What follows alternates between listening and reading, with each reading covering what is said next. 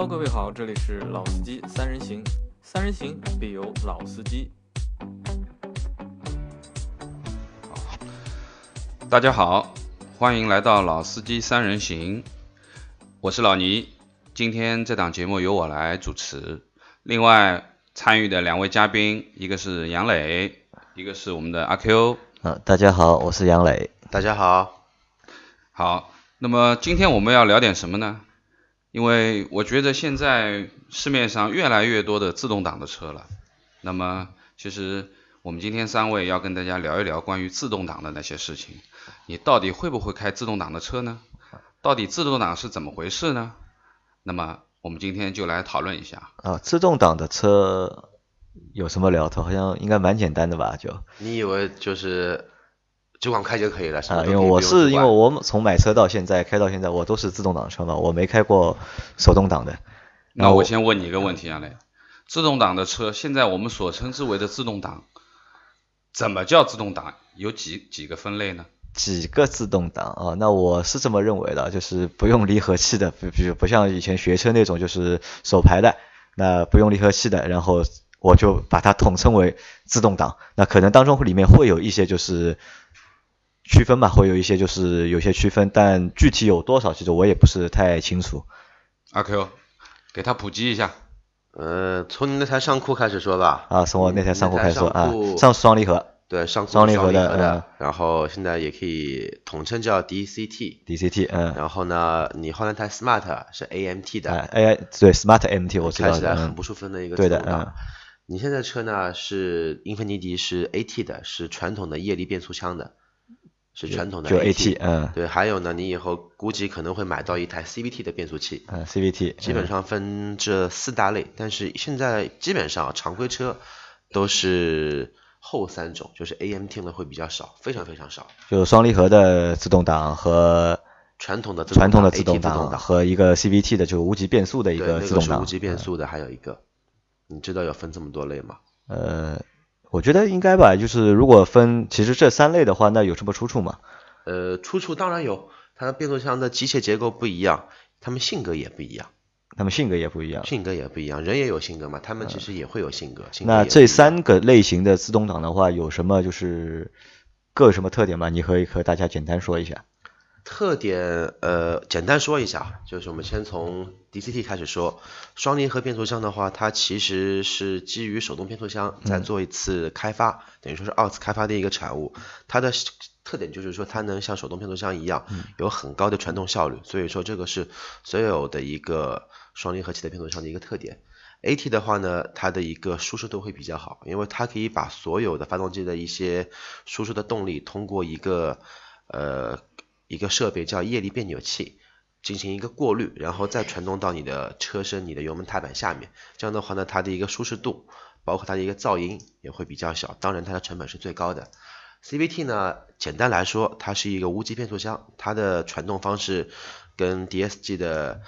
齿轮、直齿，呃，我们说斜齿和那个自动变速箱的行星齿轮的传动完全不一样。它呢是用一个皮带作为一个传动，这个皮带呢，它其实有一个很大的一个特点，就是它的传动损耗特别大。损耗特别大也。就是说，DSG 的传动，呃，也就是说 DTC 的传动效率特别高，但是 CVT 的传动效率特别相对来说会比较低。它那 CVT 的发动机是无级变速吗？如果是无级变速箱的话，那无级变速箱那可能就是没有我们传统那种是一档、两档、三档的那个概念，是不是可以这么呃其实电？脑是可以模拟出不同的档位啊，七档、八档都有的。嗯你可以发觉啊，模拟七档 CVT，模拟六档 CVT 都有的啊。嗯那么我觉得 CVT 前面阿 Q 在说的，就是 CVT 呢，它是非常好的一个优点，就是它的平顺性很好，你不会有感觉得到换挡的顿挫。但是呢，它比较吃亏的地方就是它一般不太适用于一些大马力的发动机上面，因为扭力太大的话，它的 CVT 链条会打滑。那么一般来说，就是小排量的车，我们现在市面上啊、日系的啊很多排量啊一般不会超过三点零的，那么基本上啊、日系的车现在用 CVT 用的很多。基本上注重于节油、舒适度、平顺性的一些家用车，也就是我们现在说的买菜车，其实 CVT 呢还是非常不错的，因为油耗会非常低。对，那么其实前面讲了，就是说这几个自动变速箱嘛，那么因为 AMT 现在能够有有 MT 的这个变速箱的车很少，我们就把它忽略不计了。主要还是讲这三个呃不同类型的自动变速箱各有特点吧。那我觉得就是说，今天我们在聊，既然大家已经说到了这个自动变速箱，其实就说自动变速箱，其实在使用上面还是有一些方法和技巧和一些禁忌的东西的。那么这一点东西，杨磊你知道多少呢？呃，那就看你问了，就你来问吧。就是理论上我也不知道有多少，就看你问我吧。就，呃，那我就先问，是不是我们讲的？你前面特别提到了啊，呃，你认为只要是不用去动脑筋，挂上就可以走的，就统称为自动变速箱，那也就是一档天下的原则了。呃，挂低档一就挡天下就挂个的原则了。低档吧啊，对。阿 Q 有什么什么想法？是不是可以真的一档走天下呢？小白，这个怎么说呢？你如果说真的真的要用 D 档走天下呢，理论上是可以的。但是如果说你碰到一些怎么说针对性的路况，什么一个路况呢？呃，比如说啊，你遇到红灯，那我问一下，你遇红灯的时候是长时间的红灯，大的一个路口，那你是会把它切换成空档，还是一直长时间的把 D 档给用刹车给把它给踩着？呃，我是会，我不会切，就是你会空档挂空档，对就是传统的就是把刹车踩到底，对对车保持不动对对对就可以了。嗯，那么这个情况下呢，是会有这样的一个特征啊。如果你是 DCT 的变速箱，如果说你的变速箱里面有一套自动空档的程序，那这个跟你是没有什么关关系的。但是如果说你是 CVT 以及你的自动变速箱，那这个时候你的车子动力是一直在输出的。嗯，那么这个时候的话，其实等于说你把你的车给给给给给把它憋着给僵僵持住，把它给憋着了。然后这个时候其实对你的刹车盘、刹车片其实都有一些损耗，和你的一些所有的橡胶件，它们都是长时间的处于一种负荷的一个状状态。如果说你的停车时间，我的建议啊是长于三十秒的话呢，你还是换到空档多一个动作换到空档，这样的话呢，有助于降低你的橡胶件的一些损耗，包括发动机机脚、变速箱机脚等等一系列的损耗件的一些损耗。那我再问你一个问题，啊，那其实前面那个问题，我其实我知道答案，但因为我的车是有自动启停功能嘛，因为我在我刹车踩到底的时候自动启停，就它会就有开启嘛，那所以我就不需要把它切换到空档去。那你的车比较高级一点。嗯那么现在还有很多车还是没有自动启停的。那我建议，如果你没有自动启停这个功能的话，当你长时间的停车等红灯，或者说你在正在等人或者怎么样子，那么可能你还是把它放到 N 空档空档或者 P 档啊，对吧对你的车对你的油耗都会有一些些好处啊。那么这是我觉得就是说，呃，前面阿 Q 问你的这个，那阿 Q 你那阿 Q 你第二个问题是什么？我看问你第二个问题，你在你那个车高速跑的比较少，对吧？对，那就问一个跑高速的问题啊，相对来说车速在一百公里以上，你如果前方遇到一个卡车，你是 D 档大油门超过，还是会挂到运动模式或者手动模式去把它给超越？那这个要看路况吧。如路况果好如果路路况好的话，我理论上我会超车。呃，对，就是超车过程中，嗯超车过程中切换模式再超车，还是踩 D 档到底等个两秒钟，它再超过去？呃，可能我就不会切换，我就直接就是油门门踩，对，大油门过去就。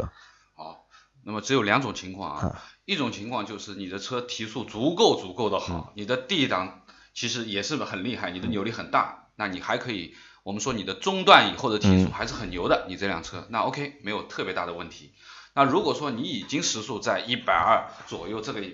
标准了，那你的后段上面中段以后你就比较弱了，你再提速，其实它缓慢的加速，它的超车不会很通畅的话，其实我觉得对于你的安全风险是存在的。那么这种时候，如果说你的车你有一个 S 档的模式啊，我们讲称之为运动档的模式，那你还不如把它挂到运动档，通过突然之间提升发动机的转速，降低档位，然后提升你的超车的这个速度啊。降低我们说减少你超车的这个时间嘛，本来你可能花一秒钟两秒钟要跟它并排这样并过去的，而是你突然用 S 档的话，可以一下子就过去。那么相对来说起来，这样子的话会比较安全。呃，你的您的意思说，就是在我们要瞬间要有一个动力爆发的时候，就是最好是切换到因为为什么？我是给你，因为为什么我给你的场景是前面有一台大卡车，你要把它超过人。家也很快的时候啊，对啊，因为卡车它的车速一般的话也不会低，也在八十到一百之间。对它限速而且很多卡车因为是由于受横风的影响，在你的超的过程中，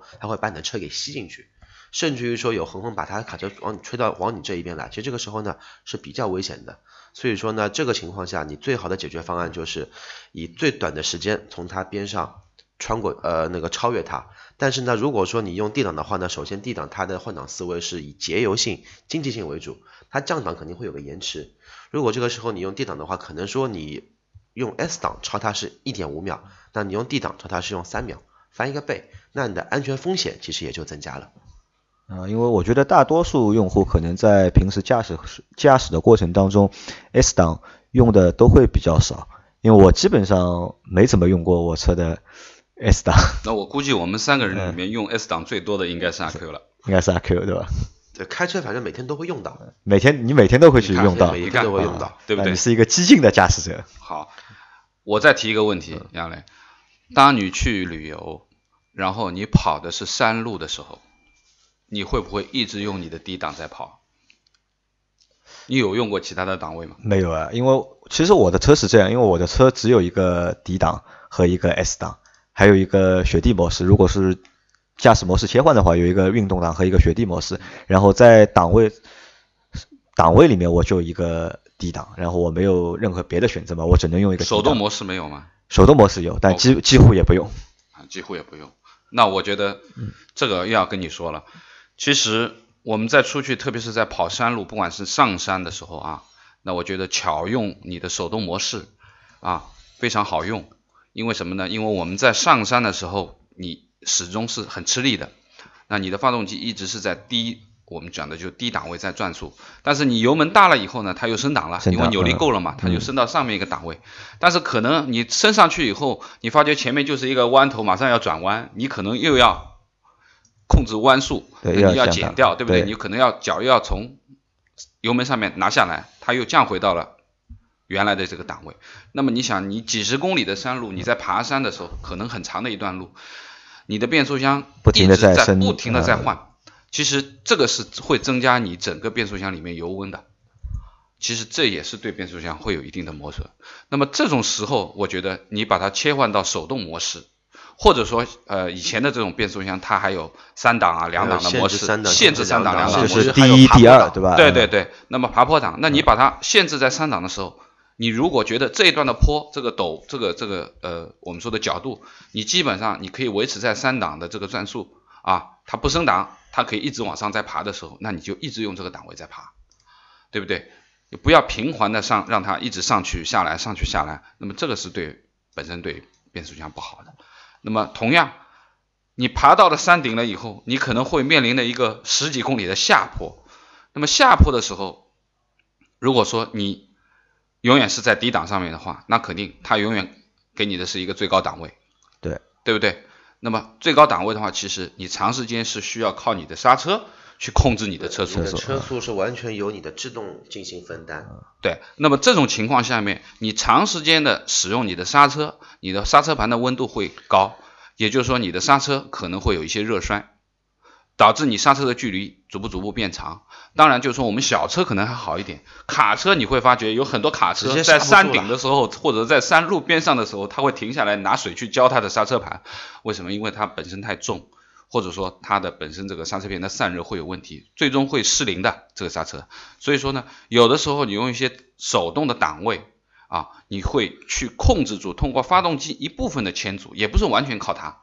啊。你速度很快，你把它挂在一档上面，它也不行的，对不对？你就你去调整一个合适的档位，稍微用一些发动机的牵阻去限制一下车速。那么你不行，你再用刹车点一下点一下。那么这种其实对于我们说安全性上。啊，也会有所提高。啊，就是在您那是就是在上山的上坡和下坡的过程当中，要去合理的使用就是自动变速箱的那个手动的功能，对对吧？对，而不是我们就说的一档走天下。啊，那这个其实说实话我还真不知道，因为我在平时开的过程当中，可能就是永远就是一个低档，我也不用运动档，我也不用就是手动的功能，基本上我也不太懂怎么去用嘛。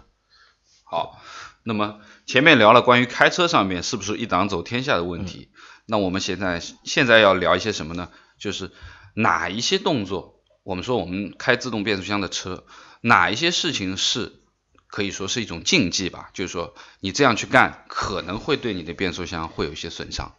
啊，造成一些损害的。阿 Q 可以先聊聊看。呃，说个大家比较普遍可能会产生的一个一个动作，就是呢，因为之前我们驾校的车都是都是手排的车，然后驾校师傅呢一般都是比较粗犷的，可能说车子还没有停稳，帮你把手刹拉好，直接推空挡。但是我们自排的车呢是没呃，可能说呢停车之后也不能挂空挡，然后我们会有一个专门的一个驻车档是 P 档，那么就会有很多的一个小伙伴，他会在车没有停稳前直接挂 P 档。然后这个时候，如果说你车还没有停稳情况下挂 P 档，会有个这样的一个结果，就是你会听到你的车身的发动机这个部分有非常清脆的“梆”一下声音，这个时候就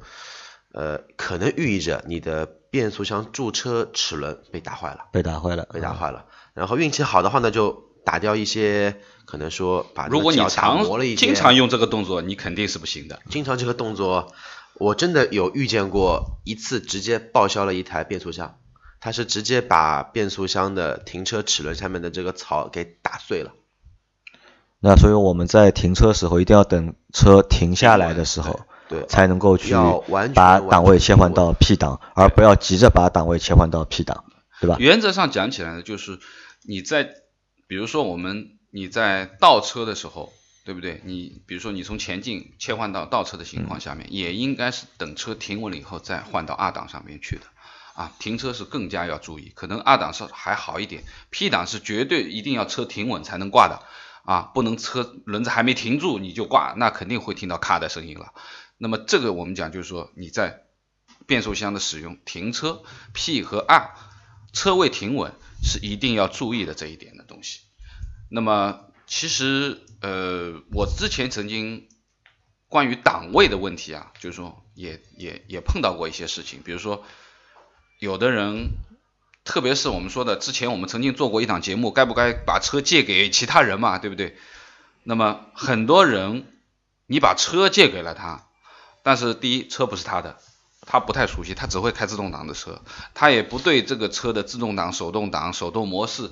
甚至于说有的车有一些换挡拨片，对不对？他也不太熟悉，可能他在跑高速的时候误操作，导致了切入的低速的档位。那么，比如说你的变速箱，你有一些手动拨片的，你在打方向盘的时候，或者说你刮雨刷的时候，一不小心碰到了，突然之间变成了一个手动的模式。那么手动模式，如果说你那个时候是在四档五档的时候，对不对？你如果说高速你这样去跑，或者说乃至于更夸张一点，三档你在高速这样去跑，那肯定会要把变速箱搞坏掉。那么我觉得就是说这一块的话，其实档位。高速误入了低的档位，这个是对发动机很大的伤害。不管是你自己还是借给其他人，那我建议自己，我觉得你自己应该把自己的车要熟悉熟悉好，还是尽量不要借给别人啊。对了，按照阿 Q 的讲法，那尽量不要借给不熟悉的人。不借给别人，还有就是相对来说就是一敌到底。对吧？相对来说还是安全的。啊如果不懂的话，就不要乱切换档位。这一点已经可以肯定了。对于你前面的回答，一敌到底的话，我是不会把车借给你的。那么我们开个开个玩笑啊，其实这也是我们说我们变速箱的一些禁忌吧。那么另外一个啊，那么我们讲的就是说你在开车的时候，特别是我们停了一个晚上车，现在是冬天，天气比较冷。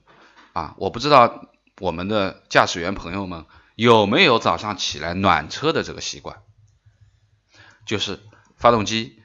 你启动了以后，一定要让它掉进一千转以内。啊，对我基本上都是要转速表在一千以下，我才会动车。对，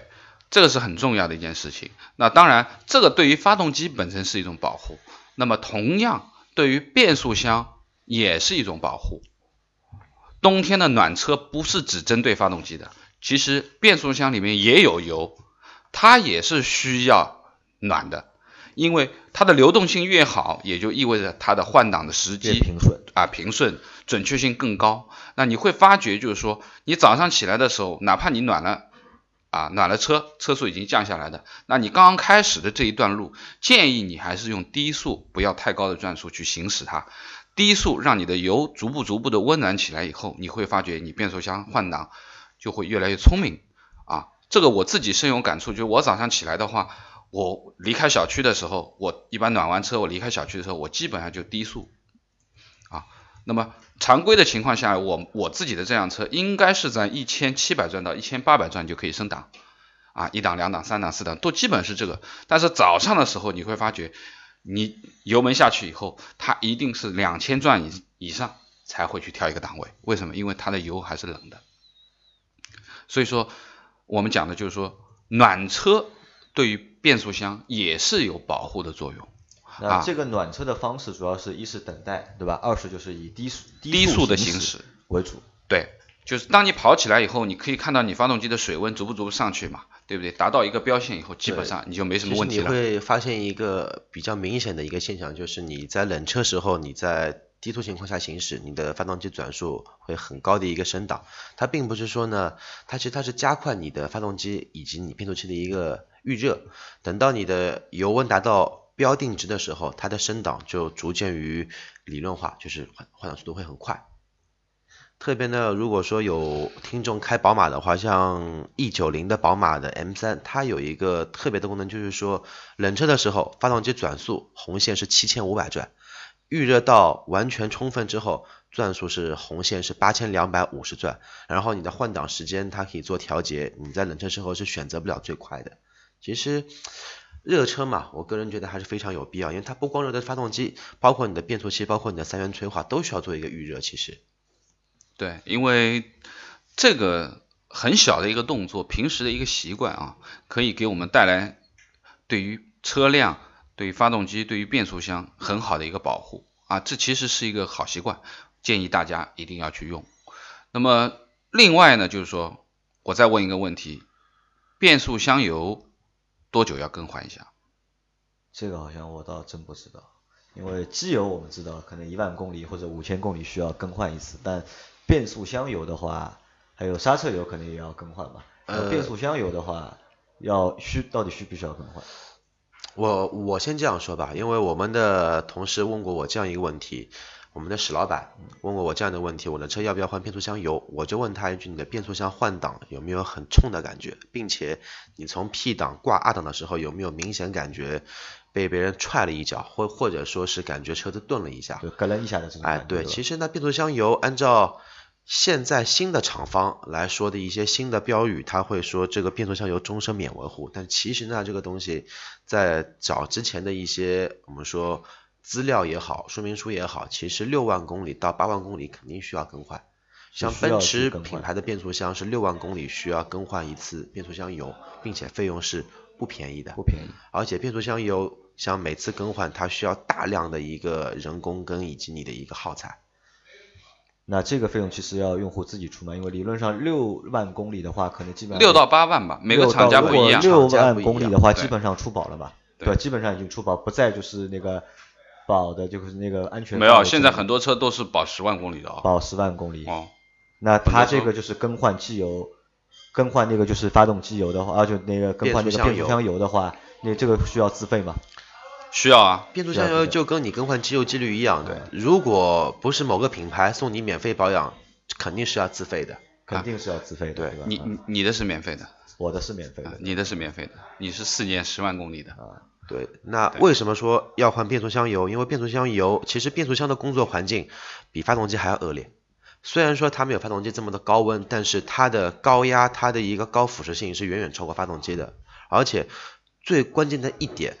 变速箱油的一些管道，它是非常非常密集、曲折、蜿蜒的，所以说它承受了很大的一个压力跟它的一个扭矩，而发动机仅仅是进行一个爆燃的一个燃烧而已，所以说发动变速箱的工作环境是远远恶劣于你的发动机的，所以说更加好的保护你的变速箱，真的是有助于降低你的一个养车的费用啊。好，所以说变速箱作为我们整车。比较大的一个部件，应该来说，变速箱比发动机贵。对，变速箱比发动机贵啊！你不信，你可以去试一下，你要换个变速箱，是不是比换台发动机更贵？当然，你的变速箱现在的技术含量更高一点，对，更高啊。我们从最早的四档、五档、六档，现在已经到九档自动，对不对？包括双离合也是从六七，现在也有八速的双离合。我们说一个笑话，老聂，以前人家说车一台发动机占你整个车身的百分之五十的价格，现在是一台变速箱占你整个车身百分之五十的价格。就一台变速箱要占